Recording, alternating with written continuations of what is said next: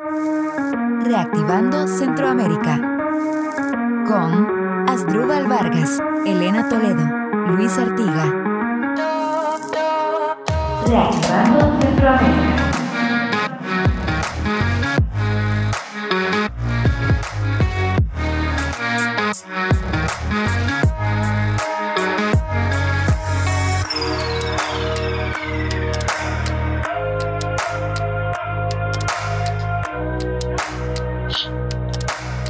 Hola, bienvenidos a un nuevo episodio de Reactivando Centroamérica. Les saluda Elena Toledo de Honduras. Eh, es un placer nuevamente estar con ustedes y, y, como siempre hablando de un tema muy importante. Hola Luis, ¿cómo estás?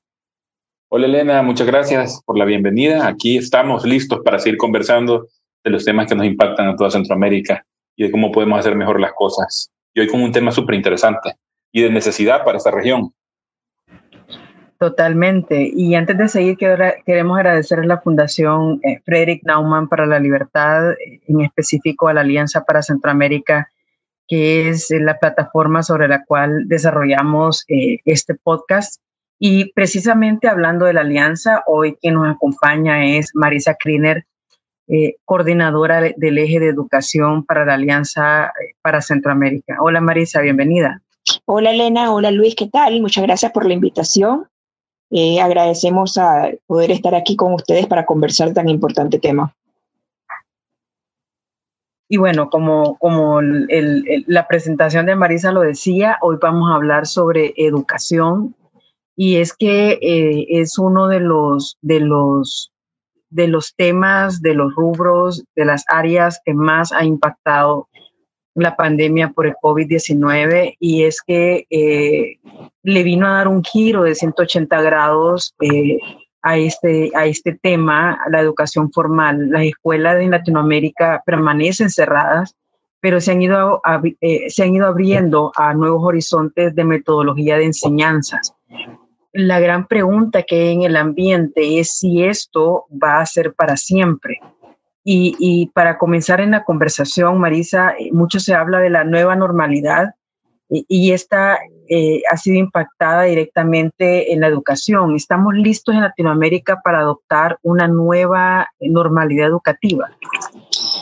Bueno, en realidad, eh, desde mi perspectiva y de lo que hemos estado viendo en los estudios que hemos estado viendo en la Alianza a través de los años, yo siento que no estamos listos pero nos encontramos en el momento perfecto para cambiar nuestros sistemas educativos y no volver a lo que teníamos. Eh, básicamente, la nueva realidad educativa, como se plantea, no solo la virtualización de los planes de estudio, sino que es la individualización de estos planes con la intención de mirar al individuo y sus necesidades como persona y no como grupo.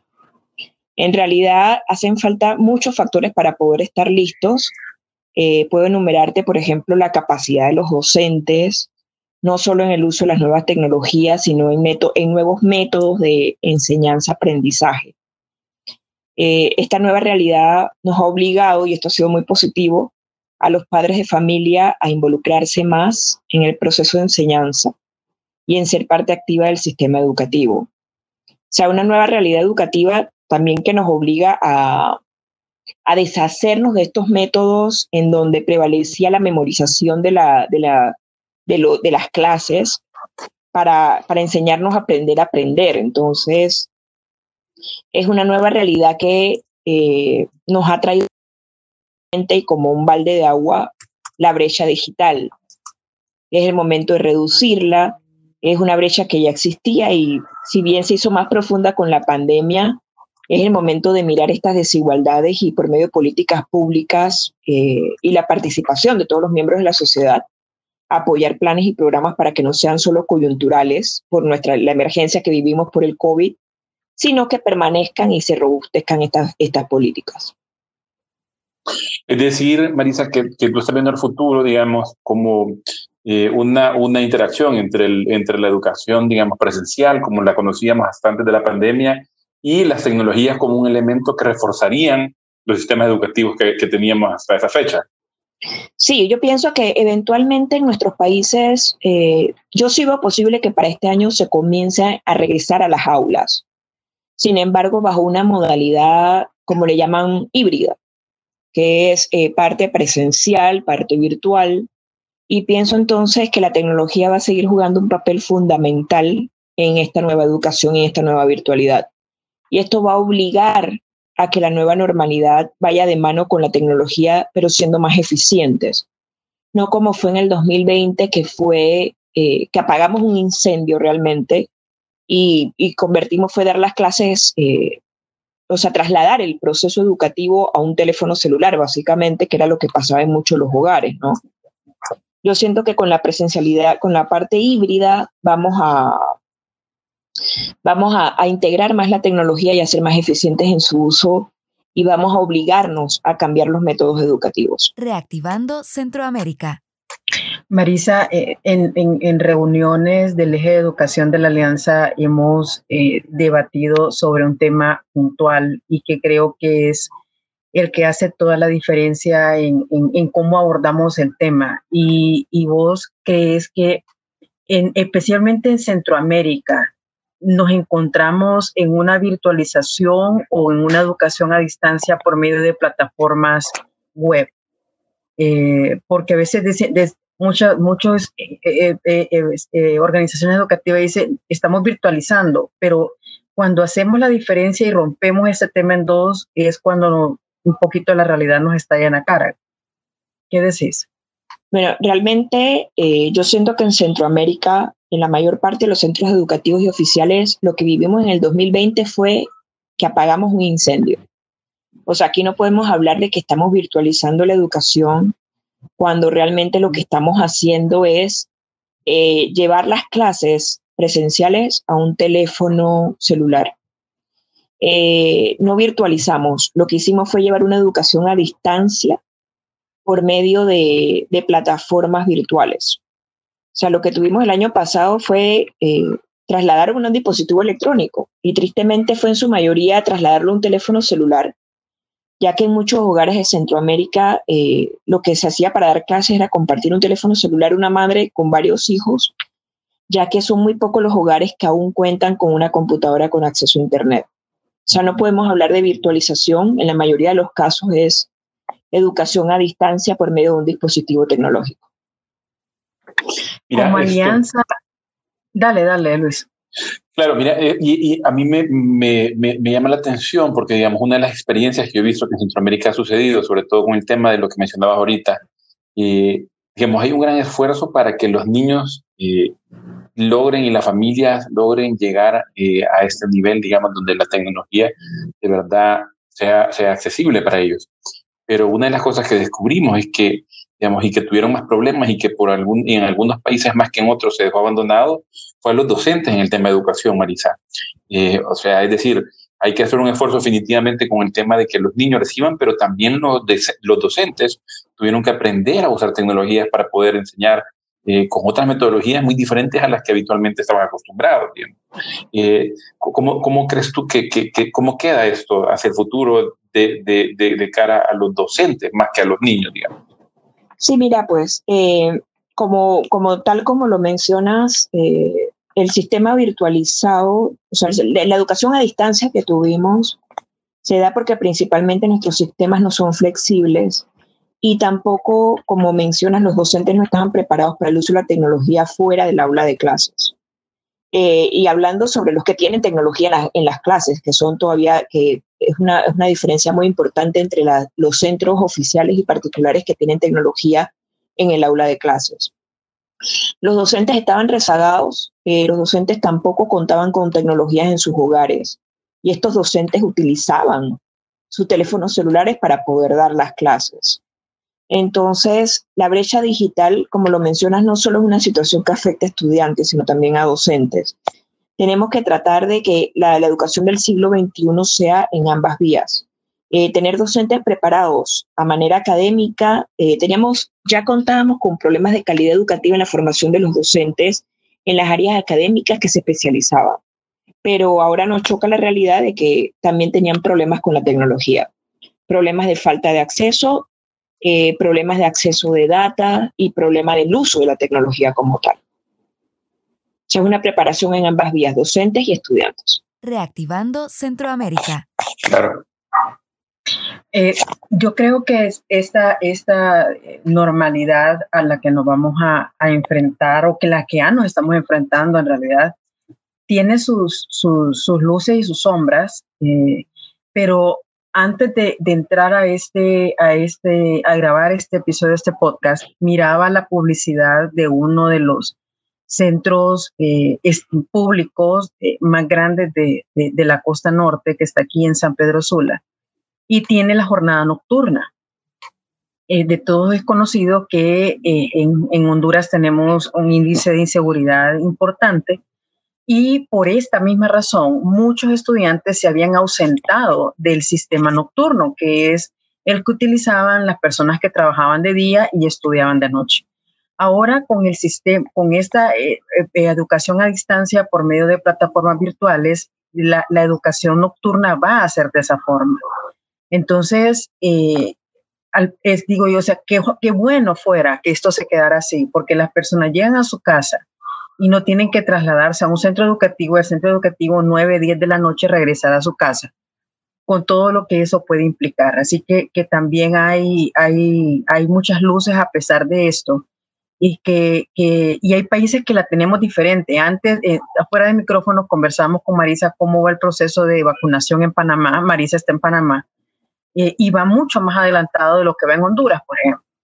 Entonces, eh, ahí es como dentro de la misma región centroamericana tenemos eh, diferencias logísticas importantes que no solamente nos, nos, ponen de cara a países como España o Alemania, que ya abrieron sus escuelas, sino que aquí también. Entonces, la pregunta es cómo podemos aprender entre los países eh, a llevar esta situación y, un poquito también qué estamos haciendo dentro de la alianza para ayudarnos entre, entre, los, entre, entre los países que estamos representados, que, son, son todos los de Centroamérica, para poder avanzar en esta agenda de, de, disminuir la brecha digital. Bueno, mira, eh, tal como mencionas el caso de los centros educativos nocturnos, es excelente que esta virtualidad se pueda mantener, esta educación a distancia se pueda mantener por los temas de seguridad, por el tema de la flexibilidad, por el tema de que te va a atraer a muchas más personas al sistema educativo y los vas a mantener dentro, porque ya les quitas muchos obstáculos para poder participar de las clases presenciales. Que el, el, que llega de trabajar y todo lo demás poderlo hacer desde su hogar es una gran ventaja siempre y cuando cuente con la tecnología. Se suponía que en el siglo XXI íbamos a contar ya con un sistema educativo que iba a la par de la tecnología por todo lo que nos traía el futuro. Pero nos dimos cuenta que el problema educativo era mucho más grave y que las acciones y cambios que no se realizaron en 30 años tuvieron que acelerarse para salvar el año lectivo 2020. Eh, aún seguimos con un retraso de varias décadas. Sin embargo, yo pienso que esto ha sido una oportunidad para darnos cuenta de todos los cambios que tenemos que realizar como región. Y como mencionas, tenemos mucho que aprender un país de otro, sin embargo, nuestros retrasos y nuestras dificultades principalmente son las mismas. El acceso a las tecnologías, acortar la brecha digital, ir en camino hacia la calidad educativa que tanto anhelamos y que hemos estado haciendo en la alianza. Cuando me preguntas eh, más o menos qué hemos hecho en la alianza, por esta, por esta situación y que sugerimos. Desde el eje de la educación, eje educación de la Alianza para Centroamérica, llevamos varios años analizando diferentes situaciones alrededor del tema de la calidad educativa como pilar para mejorar la educación. Hemos visto de manera profunda el rol de los municipios, el rol de los padres de familia como actores importantes en el proceso de educación de sus hijos. Y recientemente abordamos el tema de la brecha digital que ya hemos mencionado aquí tomar como sociedad. Marisa. Perdón, no, no, adelante, adelante, perdón, perdón, perdón. Sí. Eh, no, no, termina tu idea, perdón. que nuestra misión ha sido concientizar pues, a la comunidad educativa en los cambios que debemos tomar como sociedad para mirar hacia la educación del futuro. Y hace, eh, antes de la pandemia hablábamos de la educación del futuro como algo que venía pronto, una crisis que venía pronto, sin embargo, la pandemia nos hace y nos brincó en la cara pues todas las dificultades que, teníamos como, como región eh, y nos dejó ver que los problemas que esperábamos en el mediano plazo eh, nos reventaron todos en, en todos, todos juntos de una vez, ¿no? Reactivando Centroamérica. Correcto, eso, eso te quería preguntar, digamos, en ese sentido, eh, la tentación inmediata para buscar estas mejoras es buscar el estado de bienestar y exigirle al Estado que, que suple estas necesidades, ¿verdad? Como tú bien decías, al final fue el futuro, el futuro nos cayó encima eh, y tuvimos que hacerlo a, la carrera eh, de manera mal hecha y sobre todo en una pandemia donde el único encargado pudo ser el Estado por las condiciones que teníamos, eh, el confinamiento y todas las, las, condiciones externas. Sin embargo, a mí me gustaría preguntarte desde la perspectiva de la Alianza y la Fundación, como nosotros como individuos, ¿cómo crees tú que, que deberíamos de participar? O sea, ¿cómo puedo yo colaborar desde El Salvador, en este caso Elena desde Honduras, como, como individuo para mejorar o para contribuir a que este, este escenario vaya, vaya sucediendo eh, sin esperar que, que, el Estado sea quien lo resuelva. Eh, hemos sido muy dados a dejar en el, eh, al Estado, como, tal como lo mencionabas, como el garante de la educación, pero le hemos dado el rol de ofrecerla, de supervisarla y de, y de hacer todo el rol completo y es un que no nos ha permitido eh, crear e innovar en nuevos métodos de educación y en nuevas formas de hacer llegar la educación a los jóvenes, a pesar de tener los centros de, educación privados. en la Alianza hemos abogado por darle, devolverle al padre de familia esta capacidad de empoderarse y de ser exigente de un mejor, una, mejor calidad de, una mejor calidad educativa desde los centros de educación privado. O sea, el padre de familia como cliente principal es el que debe exigir y, debe jugar un rol permanente en la educación de su hijo. Si podemos tener sistemas en donde, donde el padre de familia pueda, tenga la libertad para escoger cómo educar a su hijo, sería fabuloso. Y lo ideal sería la descentralización de la educación por medio del Estado. O sea, sacar un poco el rol es cierto que el Estado debe garantizar la educación de todos los niños, pero no necesariamente garantizar significa que debe proveer esta educación. Entonces el Estado ha, el Estado ha jugado un papel de padre de familia que realmente el padre debe recuperar estos espacios, exigir mejor calidad educativa a los centros de educación y fomentar esta competencia en los centros. Costa Rica, Panamá. Guatemala, Honduras, El Salvador, Nicaragua. Sé parte de la reactivación centroamericana.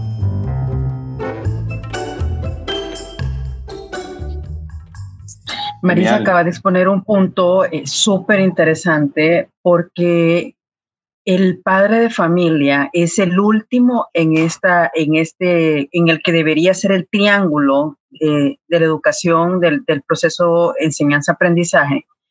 Y es que junto con el gobierno o junto con el Estado están los sindicatos que hacen un tipo de, una alianza ahí eh, eh, complicada para el manejo de la educación y a estos dos se debe de someter el padre de familia. Entonces, mucho más en este momento en el cual está en juego la educación y, está en juego no solamente un año lectivo, está en juego una generación de, estudiantes que van a tener el tropiezo no en un año ni en dos, sino en, cinco o en diez cuando vayan a buscar trabajo. Y esa, esa, esa, esa brecha eh, digital se note en, los, en los futuros eh, empleos que a, los que, a los que van a ir. Em, ¿Cómo, y, te voy a llevar más a tu, a tu, a tu, a tu país, cómo evalúas que está, porque Panamá es un referente en, en, para Centroamérica en general, eh, ¿cómo miras Panamá? Bueno, el rol de los sindicatos ha sido eh, fundamental, a mi parecer, para el atraso para el atraso en la calidad educativa.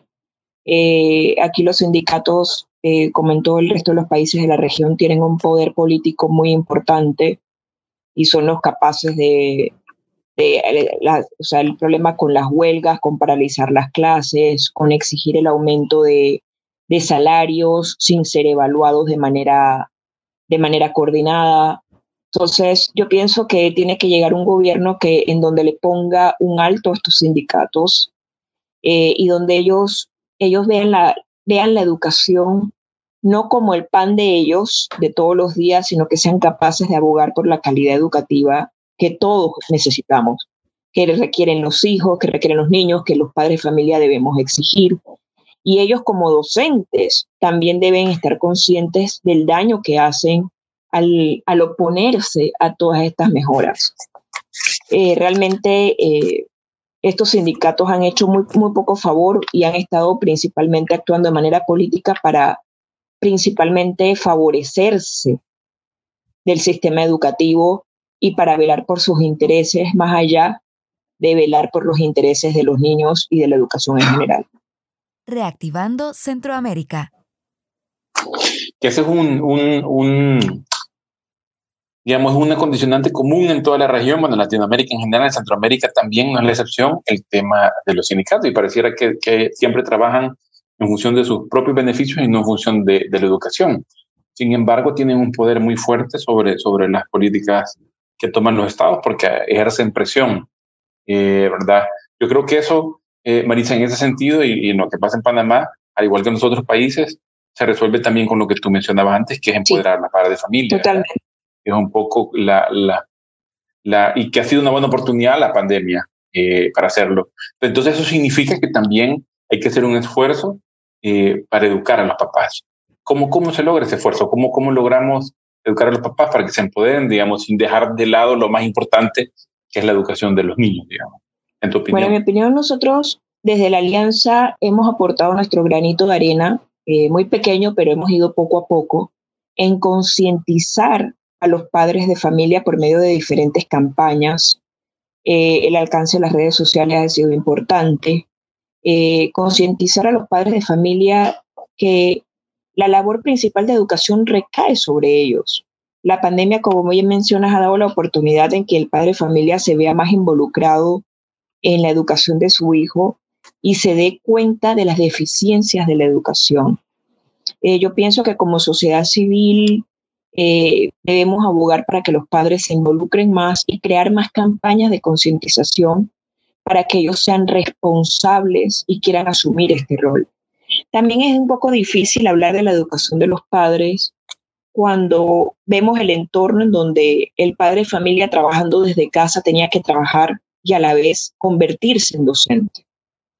Eh, es muy fácil para nosotros decirlo Correcto. de que el padre de familia debe estar empoderado, debe estar enterado, será un actor principal dentro de la educación de su hijo, pero miremos un poco más allá, eh, tengamos un poco más de empatía y ver eh, lo difícil que puede ser para un padre de familia, una madre soltera o un padre soltero, en donde es el único sustento de su hogar, cómo se dedica también a educar a su hijo.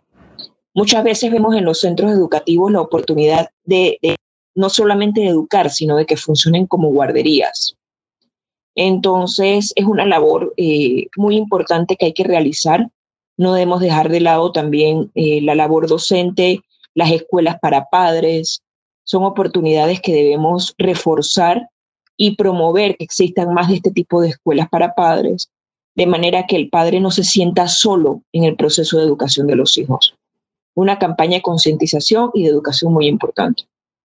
Reactivando Centroamérica. Interesante. Bueno, para, para ir terminando esta plática, que definitivamente, como todos los temas que nos ocupan en, en Reactivando Centroamérica, nunca no es suficiente el tiempo. Eh, un último mensaje, Marisa, eh, y un, un, para los padres, para, para no, deben de escuchar alumnos y, y sociedad civil de, del compromiso que, que, tenemos para en este momento que definitivamente, tal vez se ha dicho mucho, pero definitivamente es un momento histórico en muchos ángulos, pero en el de educación es, un, es, es, es, un, es una piedra angular en todo el desarrollo de nuestros países. ¿Qué, qué dirías para, para Bueno, básicamente, como mencionas, un momento histórico, eh, un momento difícil, sin embargo, como todo momento difícil, representa una gran oportunidad para hacer estos cambios estructurales que hemos venido conversando desde hace mucho tiempo. Eh, si bien tenemos el problema de, que no podemos estar físicamente, eh, no podemos participar en una educación presencial, aprovechemos la coyuntura para que esta educación pueda llegar a más personas, para cambiar los métodos, para empoderar también a los docentes, a los padres de familia, los directores de los centros educativos, eh, que jueguen un rol eh, también conciliador entre padres, entre docentes, que las escuelas privadas eh, asuman su rol como ente independiente y que nos dé todo esto nos dé un margen para innovar. O sea, este es el momento perfecto, toda crisis trae una oportunidad y este es el momento para innovar en la educación. Debemos dejar de lado eh, todos estos paradigmas de no se puede. Antes, por ejemplo, no se pensaba en una educación que era posible, la educación a distancia, los tableros, eh, la virtualización. Y simple y sencillamente la, circunstancia nos obligó a, una educación a distancia. Entonces aprovechemos esto para, para innovar. Es, lo que dejo sobre la mesa, la innovación en el sistema educativo por medio de la participación activa de todos los, actores. Eh, los estudiantes, eh, oportunidad para individualizar sus currículums, o sea, que se les permita esta individualización, los docentes para capacitarse, ser autodidactas, pero también que los centros educativos les ofrezcan mejores planes de capacitación a ellos de frente a una educación virtual, los padres de familia que estén más pendientes ahora tuvieron que estarlo porque eh, un padre de familia ahora le tocó aprender a dividir, a multiplicar y le tocó reaprender todas, todas estas materias para poder enseñar a sus hijos. Y que esto quede de experiencia de que el proceso no es solo porque estemos en pandemia, sino porque somos actores eh, principales en la educación de nuestros hijos. Entonces, al Estado también ver esto como una oportunidad de eh, descentralizar la educación de, hacer procesos flexibles, de tener mejores formas de evaluación y de que estos procesos de cierre de brecha digital no sean coyunturales, sino que sean un proceso permanente, porque no es algo que vamos a lograr de un día a otro con una sola política de un solo gobierno. O sea, el cerrar la brecha digital nos va a tomar varios años, pero que sea un proceso que no se abandone, que sea un proceso que, que mantengamos de manera permanente con políticas públicas actualizadas, y que no solamente se trate de llevar una computadora, una laptop, sino que se lleven todas las herramientas necesarias y que todos estos programas de, de todos estos programas que salieron y que se hicieron a través de, de participación público-privado se mantengan y que entendamos de que la educación es un problema de todos, de la sociedad civil en general. Eh, no solamente de los que tienen hijos en, la escuela, sino de toda la sociedad, ya que eh, es nuestra mano de obra, es nuestro futuro y de la educación depende nuestra economía y nuestra subsistencia. Entonces, eh, sigamos con el proceso de innovación continua y aprovechemos la crisis para seguir innovando.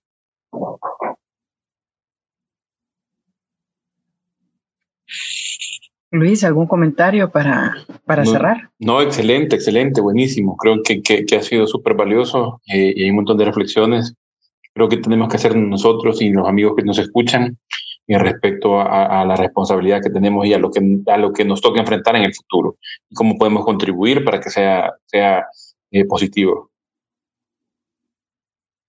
Muy al inicio de, de, de, la, de la pandemia del año pasado, escuchaba a alguien, eh, a un empresario que decía que si queremos sobrevivir la crisis o queremos supervivir la crisis. Y yo creo que en tema de educación deberíamos de optar por supervivir esta situación y, optar por la innovación, eh, especialmente en, en, el, en, en, la cabeza, en nuestra actitud hacia enfrentar esto, porque eso es, lo eso es más importante a veces que tener eh, cualquier dispositivo. Si cambiamos el mindset, si cambiamos nuestra mentalidad, eh, vamos a poder cambiarlo todo. Así que muchas gracias por acompañarnos a un episodio más de Reactivando Centroamérica.